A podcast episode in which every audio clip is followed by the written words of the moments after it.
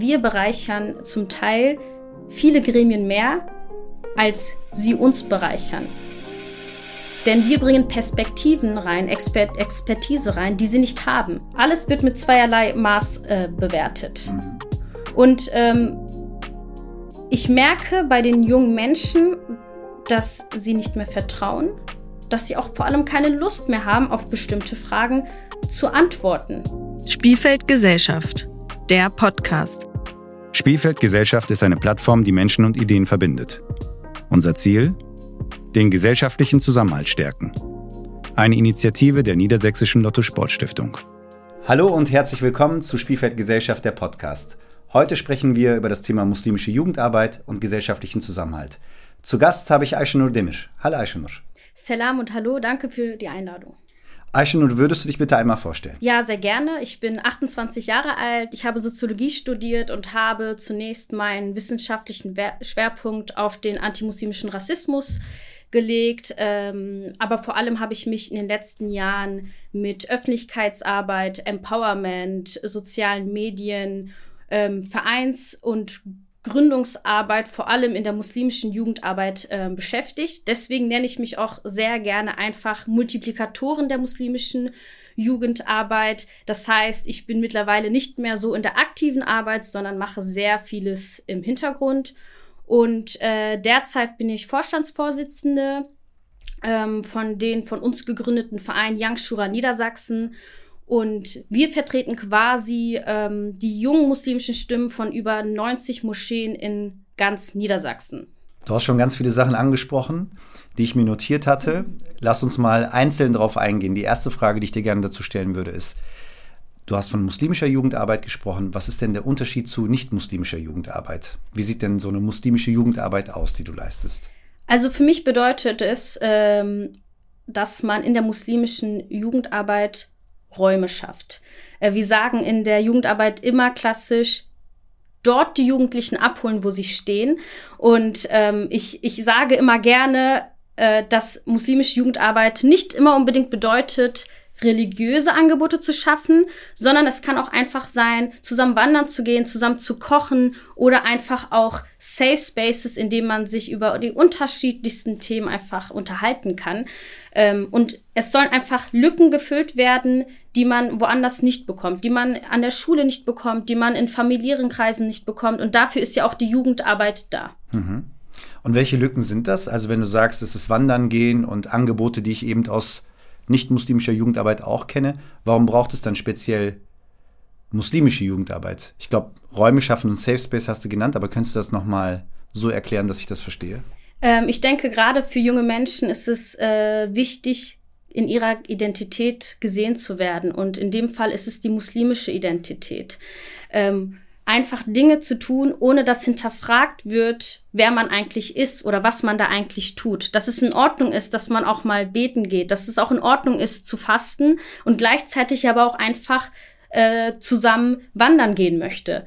Das heißt, äh, es gibt keinen großen Unterschied zwischen äh, anderen, äh, anderen sozusagen. Es geht einfach darum, diese Bedürfnisse der jungen Musliminnen abzudecken. Ohne dass sie sich rechtfertigen müssen. Ohne dass man sich nicht rechtfertigen Verstehe. muss und einfach, dass man auch ähm, sie sieht und anerkennt und wertschätzt. Mhm.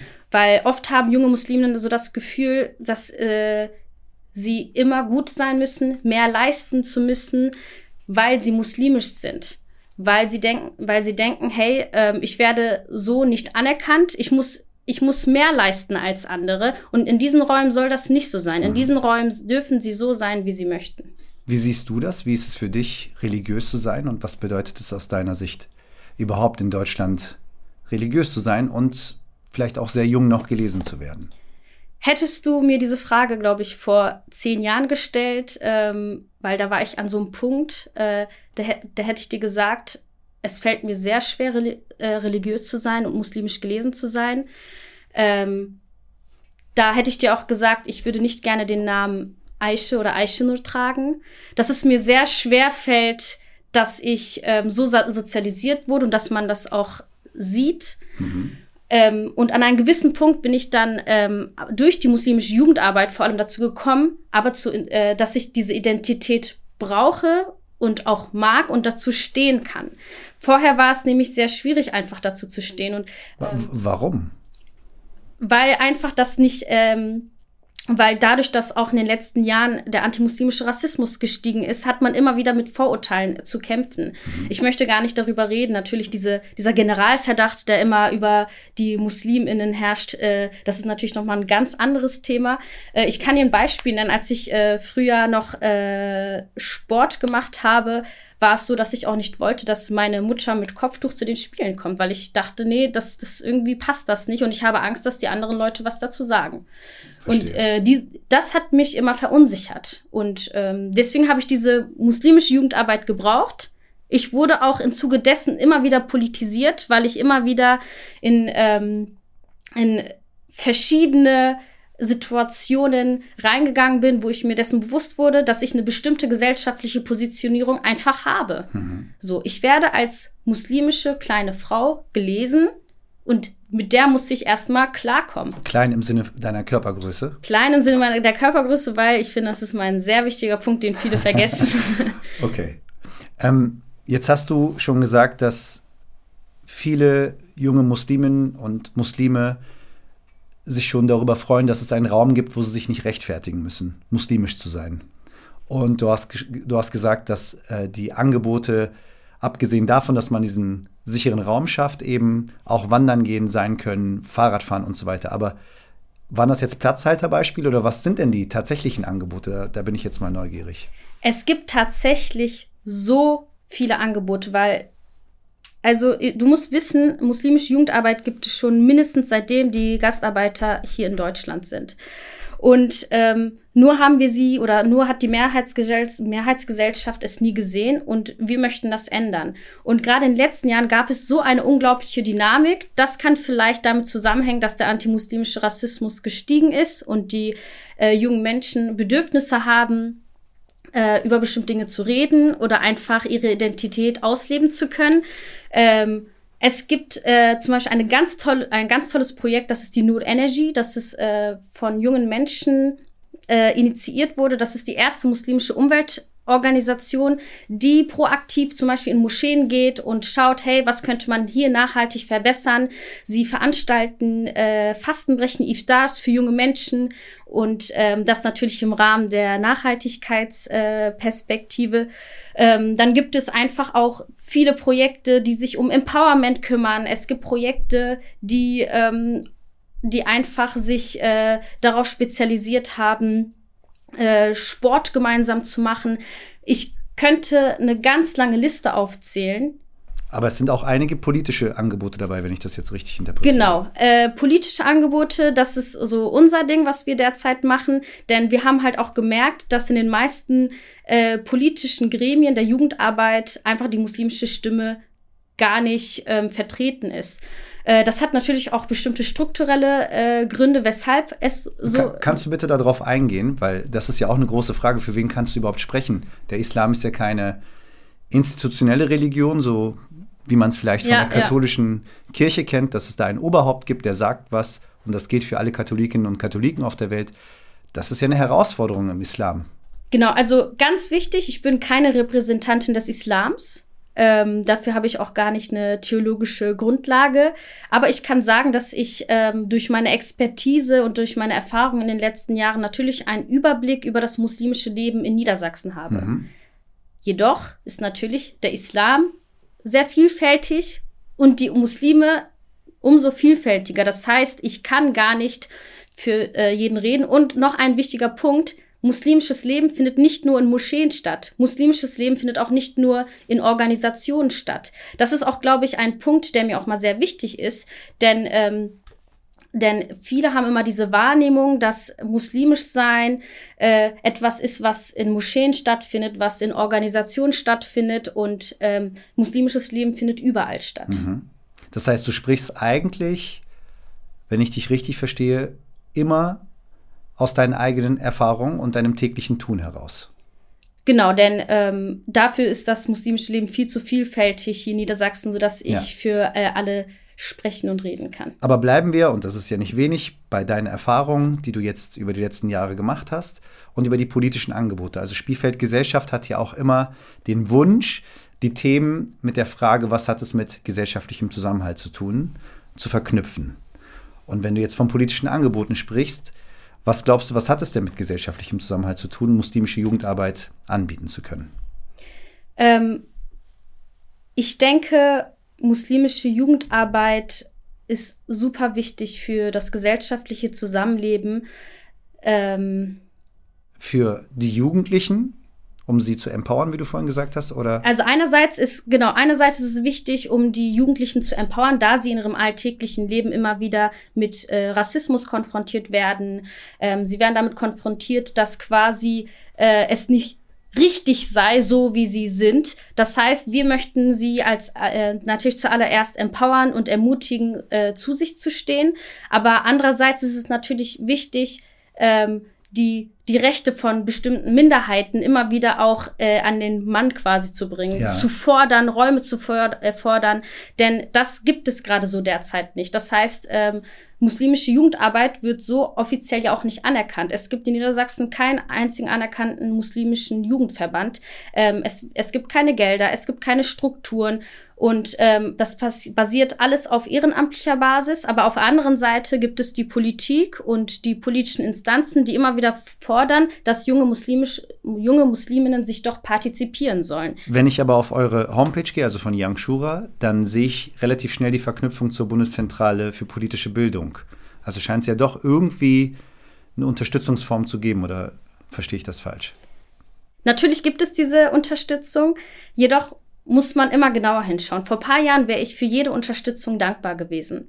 Aber mittlerweile ist es so, dass ich immer mehr das Gefühl habe, dass man oft nur unterstützt wird, ähm, weil man quasi zeigen will, hey, wir machen auch was mit jungen Musliminnen, schaut her. Lippenbekenntnisse? Lippenbekenntnisse. Was? Wir brauchen keine kurzfristigen Projekte. Wir brauchen auch keine Dankesaussagungen. Wir brauchen endlich langfristige Strukturen, denn äh, du musst dir vorstellen, in der Jugendarbeit ist es so, es gibt eine historisch gewachsene, festgefahrene Struktur. Es gibt einen Riesentopf und äh, die gleichen Verbände haben ähm, Zugriff, ähm, dort ein Teil dieses großen Topfes zu sein. Ja. So. Also es äh, geht um Gelder. Es geht um Gelder, es geht aber auch um Stellen, es geht um langfristige Strukturen okay. und Partizipationsmöglichkeiten vor allem. So, und dann kommen natürlich Leute, die sagen, wir wollen euch unterstützen, ähm, wir geben euch ein Fördergeld, aber das ist für mich, das sind für mich nur noch Peanuts. Ähm, ich glaube, die muslimische Jugendarbeit gehören einer zu den wenigen Verbände, die keine hauptamtlichen Stellen haben, keine langfristigen Strukturen und nur von kurzzeitigen Projektgeldern leben. Und das reicht uns nicht mehr aus. Ähm, Weil die Arbeit so groß geworden ist? Die Arbeit ist sehr groß geworden. Ich rede hier jetzt nur von uns. Das sind über 90 Moscheegemeinden und dort sind nicht mal alle Moscheegemeinden in Niedersachsen drin. Das heißt, in Niedersachsen gibt es bestimmt mehr als 120, 130 Moscheegemeinden. Erlaube mir eine Zwischenfrage. Ja. Ist denn denen, die entscheiden, wer an diese ähm, Gelder rankommt, ist diesen Personen oder Institutionen klar, was ihr für eine Arbeit macht? Also bekommt ihr Besuch oder, oder, oder Schreiben oder gibt es eine Kommunikation, einen Austausch, damit eben diesen Leuten klar wird, was ihr tatsächlich tagtäglich macht? Diese, Kommuna äh, diese Kommunikation gibt es und schon seit und schon sehr, sehr lange, aber es geht einfach darum, dass diese Strukturen so festgefahren sind, dass solche Moscheen oder muslimische Jugendgruppen äh, in diese Struktur nicht reinkommen. Und äh, seit Jahren ähm, gab es auch nicht, dass, das, äh, dass Verbänden diese Anerkennung ausgesprochen wurden. Deswegen wissen die meisten nicht mal, wie man in dieses Verfahren reinkommt.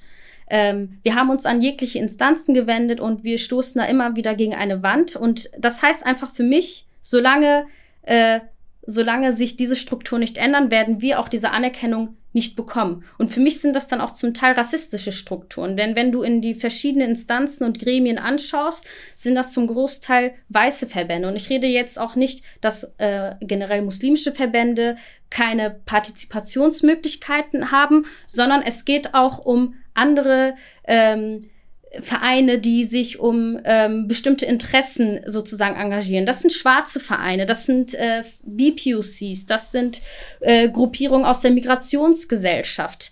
Äh, und wir versuchen einfach, diese Strukturen aufzulösen.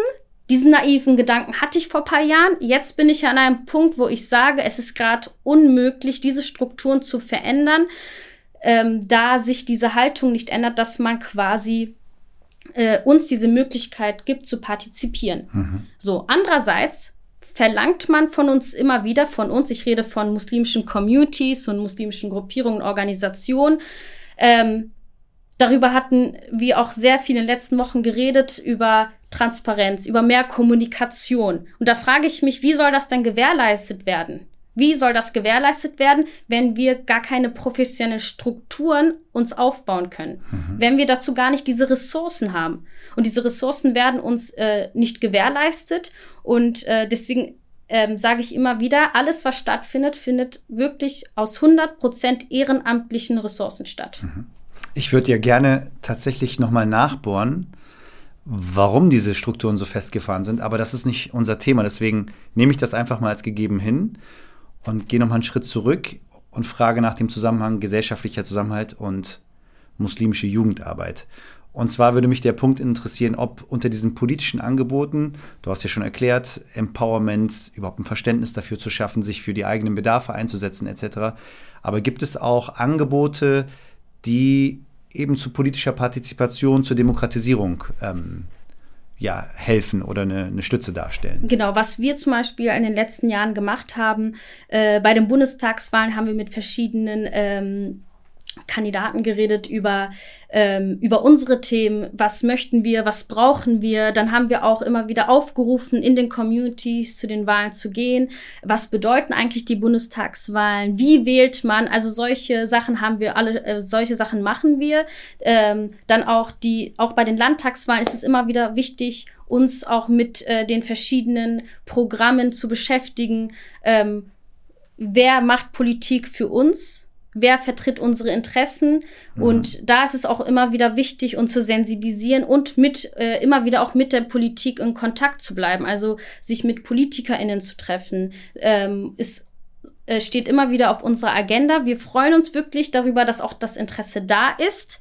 Jedoch sind wir mittlerweile ähm, an einem Punkt, wo wir sagen, wir brauchen Veränderungen, damit wir quasi diese Partizipationsmöglichkeiten in der Gesamtgesellschaft auch ähm, diese Möglichkeit haben, daran teilzu teilzunehmen. Genau. Ja, du schaust immer wieder in dein Buch. Darf ich fragen, was da so drin steht? Ähm, ist das so die Vorbereitung gewesen für das heutige Gespräch? Genau, tatsächlich brauche ich immer so einen roten Faden. Ich komme okay. aus der Jugendarbeit und äh, da ist man immer sehr euphorisch und voller Adrenalin. Äh, wir sind es immer nicht gewohnt, vor der Kamera zu stehen, sondern meist sind wir so in einem Sitzkreis und jeder redet so über seine eigenen Bedürfnisse mhm. und äh, zwischendurch gibt's noch mal äh, paar pädagogische Warm-ups und Übungen und ähm, was ich hier drin stehen habe, ist vor allem was ich in den letzten Jahren an Erfahrung gesammelt habe, die Dynamiken, die sich entwickelt haben, die Haltung, die sich bei mir auch persönlich verändert haben. Mhm. Weil hättest du mich jetzt vor ein paar Jahren gefragt, so was jetzt in den nächsten Jahren passieren wird, hätte ich echt dir so voll positiv geantwortet. Ich, hab, ich hätte dir gesagt, ich ähm, finde gut, wie sich das gerade alles entwickelt. Ich glaube, es verändert sich viel. Ähm, ich glaube, muslimisch sein und jung sein ähm, wird immer eine größere Rolle, ähm, wird es wird immer wichtiger werden und wird es. Jetzt würdest du aber sagen, die Entwicklung ist nicht mehr gut. Ich frage mich halt immer derzeit, wie wir Diskurse führen. Und die Art und Weise, wie Diskurse geführt werden, nehmen in eine ganz andere Richtung hin. Mit wir meinst du die Gesellschaft allgemein? Gesellschaft allgemein und wie wir quasi auch über das muslimisch Sein in Deutschland reden. Ja. Weshalb ich ähm, nicht mehr so rosig denke wie vor paar Jahren. Äh, da dachte ich aber auch sehr naiv noch, dass ich in ein paar Jahren eine hauptamtliche Stelle in der muslimischen Jugendarbeit äh, bekommen werde und sie mir erkämpfen werde. Äh, was ja, wie du siehst, noch nicht funktioniert hat. Ähm, und daran glaubst du auch nicht mehr? derzeit glaube ich äh, nicht mehr daran. Ähm, Gerade die zahlreichen politischen Gespräche, die wir geführt haben, zeigt mir einfach, dass in äh, absehbarer Zeit diese Veränderungen nicht kommen werden. Ja. Du hast gerade über die Art und Weise, wie wir miteinander diskutieren in der Gesellschaft gesprochen. Ähm, eine sehr diskriminierende Behauptung ist ja auch, dass wenn man muslimisch ist ähm, und in muslimischen Kreisen sich bewegt, dass man dann eher antidemokratisch unterwegs ist. Deswegen habe ich auch ein, zweimal gefragt, wie denn die politischen Angebote aussehen. Was löst das bei den jungen Menschen aus? Ich bin mir sicher, dass auch solche Dinge angesprochen werden. Was sagst du dazu, wenn du so etwas hörst, dass muslimisch und jung sein bedeutet, automatisch antidemokratisch zu sein? Also ich würde dann erstmal die Gegenfrage stellen, was antidemokratisch in diesem Fall bedeutet. Also dass die Religion eine wichtigere Rolle einnimmt als zum Beispiel das Grundgesetz in dem Land. Selbst diese Aussage, finde ich, hat dann auch immer so einen rassistischen Unterton. Ja, deswegen meinte ich ja, sehr diskriminierend, aber. Sehr diskriminierend. Ja. Und ähm, ich, ich habe einfach das Gefühl, dass eine völlige Wahrnehmung, Wahrnehmungsverzerrung stattfindet. Ähm, ich muss hier nicht erklären, dass die, Mehr die Mehrheit der muslimischen Organisationen auf demokratisch basierten Strukturen aufgebaut ist. Das, Entschuldige bitte, jetzt ja. unterbreche ich. Du musst es natürlich nicht erklären, aber anscheinend ist bei der Mehrheitsgesellschaft genau dieses riesen Fragezeichen da bei vielen Menschen. Dieses Fragezeichen ist da und dann kann ich dir aber auch sagen, wir können es zwar perfekt beantworten, aber wir haben keine Lust mehr drauf. Denn von der Mehrheitsgesellschaft ähm, kommt, kommen immer die Themen sozusagen, die sehr negativ behaftet sind. Distanziert euch zu diesem Thema. Könnt ihr uns sagen, warum ihr so antidemokratisch seid? Mhm. Und alles wird mit zweierlei Maß äh, bewertet. Mhm. Und ähm, ich merke bei den jungen Menschen, dass sie nicht mehr vertrauen, dass sie auch vor allem keine Lust mehr haben, auf bestimmte Fragen zu antworten weil sie immer wieder auf das Gleiche reduziert werden. Einerseits müssen sie sich dann wieder rechtfertigen. Mhm. Hey, ich bin doch gar nicht antidemokratisch. Ich bin eine. Das, was ich am Anfang gesagt habe, man kritisiert immer und zweifelt immer an bestimmten Strukturen nur. Es gibt natürlich ganz klar, es ist sehr, sehr wichtig, auch als muslimische Selbstorganisation und als und auch vor allem, wenn wir von großen Dachverbänden reden, Statements zu setzen, transparent zu sein und auch vor allem klar zu kommunizieren. Aber wir stecken da in einem Teufelskreis. Alles, was man sagt, wird so aufgefasst, wie man es möchte. Und ähm, andererseits ähm, gibt es diese Strukturen gar nicht, diese professionellen Strukturen, wie ich schon vorhin erklärt habe, weil es an Ressourcen fehlt, um diese Professionalität an Kommunikation zu hm. gewährleisten. Also es wird von euch professionelle Kommunikation erwartet, perfekte Statements, alles durchdacht aber ihr habt überhaupt gar keine professionellen Strukturen, um das zu gewährleisten. Verstehe ich das richtig? Für mich, genau, für mich ist es Art ein Teufelskreis. Ja. Und dort kommen wir da auch gerade nicht raus. Also ähm, eine Freundin von mir hatte mal ein gutes Beispiel genannt. Ähm, wenn man ein kleines Kind immer wieder anschreit und kritisiert, hat es eine bestimmte Reaktion. Und bei muslimischen Gruppierungen sehe ich ähnliche Schematik. Man kommt immer nur dann an, wenn man sich von etwas distanzieren soll, wenn man etwas kritisiert. Also immer negativ geframed. Immer negativ geframed. Ja. Es wird nicht ausgeglichen. Wobei ich sage und wiederhole mich ganz oft, es ist sehr wichtig, Statements zu ähm, Statements immer wieder zu veröffentlichen über bestimmte Thematiken und auch eine bestimmte, bestimmte Haltung zu haben. Aber dadurch, dass diese, diese Negat das negative Framing immer wieder stattfindet, haben viele junge Musliminnen keine Lust mehr darauf. Findet denn gar kein Dialog statt mit der Öffentlichkeit? Also Statements sind ja immer sehr einseitig. Einseitig und eingleisig. Also ein Dialog ist das ja nicht. Du ein setzt ein Statement, ich lese es, kommentiere das, aber mit dir zu sprechen, mit dir ins Gespräch zu gehen, ist ja nochmal ja, was das, anderes. Genau das ist ja das Problem. Dieser Dialog äh, findet auch nur statt, wenn es um Negativframing geht. Wie könnte das besser funktionieren? Wenn man über äh, ganz klassisch Positivbeispiele redet, wenn man über wie wir es jetzt auch versuchen, über die muslimische Jugendarbeit redet, repräsentiert. Was für Angebote gibt es eigentlich? Wer sind wir eigentlich? Aber wo können diese Dialoge stattfinden konkret? Also wie kann zwischen Öffentlichkeit und dieser Jugendarbeit, den Verbänden, den Vereinen, wie kann da Dialog stattfinden? Ganz klassisch natürlich in öffentlichen Räumen. Das können äh, Podiumsdiskussionen sein. Das können auch ähm, Zeitungsberichte ganz klassisch sein, aber das gibt es ja alles gar nicht. Also Ihr werdet nicht eingeladen? Wir werden immer nur zu bestimmten Thematiken eingeladen und das war's dann auch. Mhm. Also nicht negativ geframte Veranstaltungseinladungen kommen nicht, wo man einfach nur in den Austausch gehen soll, vielleicht Fragen beantwortet in den Dialog tritt.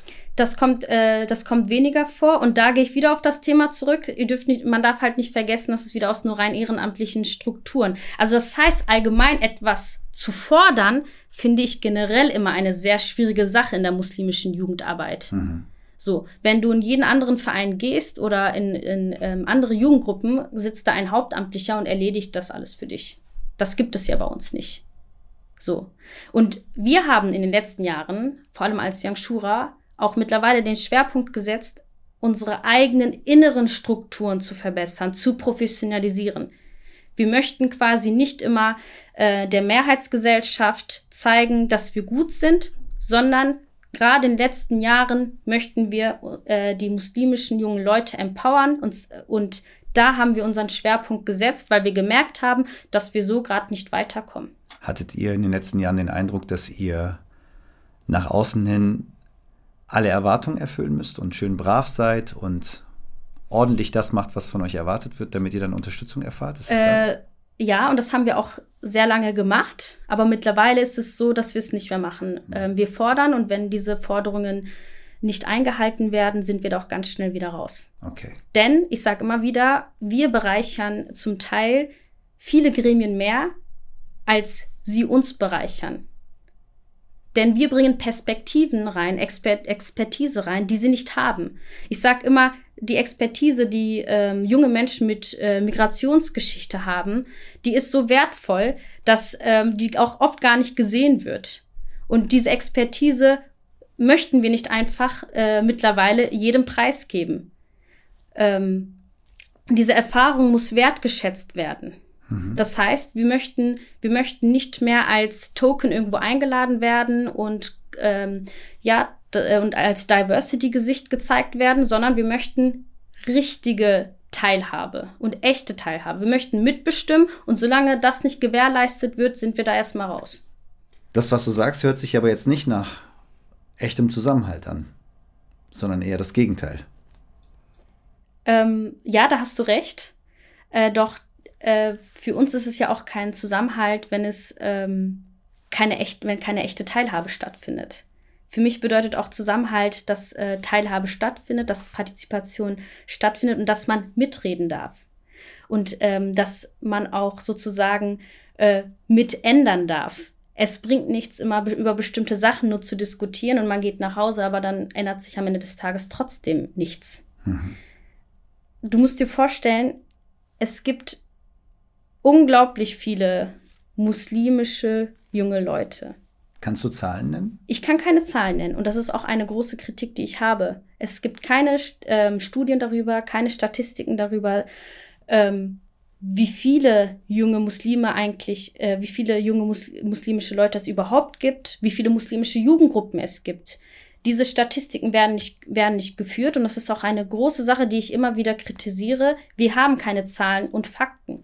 Aber bei Young Shura weißt du ja, wie viele Menschen mitwirken, oder? Ich weiß, wie viele bei Young Shura mitwirken. Wie viele aber sind es denn? Wir sind ja an sich nur 20, 30 Leute, aber unter uns sind ja über 90 Moscheen. Genau. Und weißt du, wie viele Menschen ungefähr zu einer Moscheegemeinde gezählt werden? Oder ist das sehr, sehr unterschiedlich, dass man das gar es nicht verallgemeinert? Es ist sehr, sehr unterschiedlich. Und ähm, du hattest ja auch am Anfang gesagt, äh, die Strukturen einer Moschee und muslimischen Gemeinden sind ja auch ganz andere als Kirchen. Das heißt, man hat auch nicht sowas wie ein Register. Man hat, man bezahlt ja auch keine Steuer oder ähnliches. Das heißt, wir haben keine Zahlen und Fakten. Was wir wissen, ist, dass muslimisches Leben in Deutschland, in Niedersachsen immer mehr zum Vorschein tritt. Das heißt, es wird immer sichtbarer.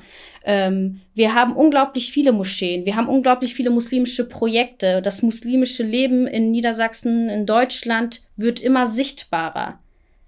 Seit wie vielen Jahren bist du jetzt in der muslimischen Jugendarbeit beschäftigt? Ich bin seit, äh, genau gesagt, seit 14, 15 Jahren bin ich in der muslimischen Jugendarbeit aktiv. Äh, angefangen hat das halt in regionalen Mädchengruppen. Und derzeit äh, beschäftige ich mich halt mit politischen Interessen der jungen Muslime. Könntest du mir ein positives und ein negatives Aha-Erlebnis in dieser Zeit ein, als Beispiel nennen? Ein positives Beispiel ist definitiv ist ähm, der Tag der Gründung von Young Shura.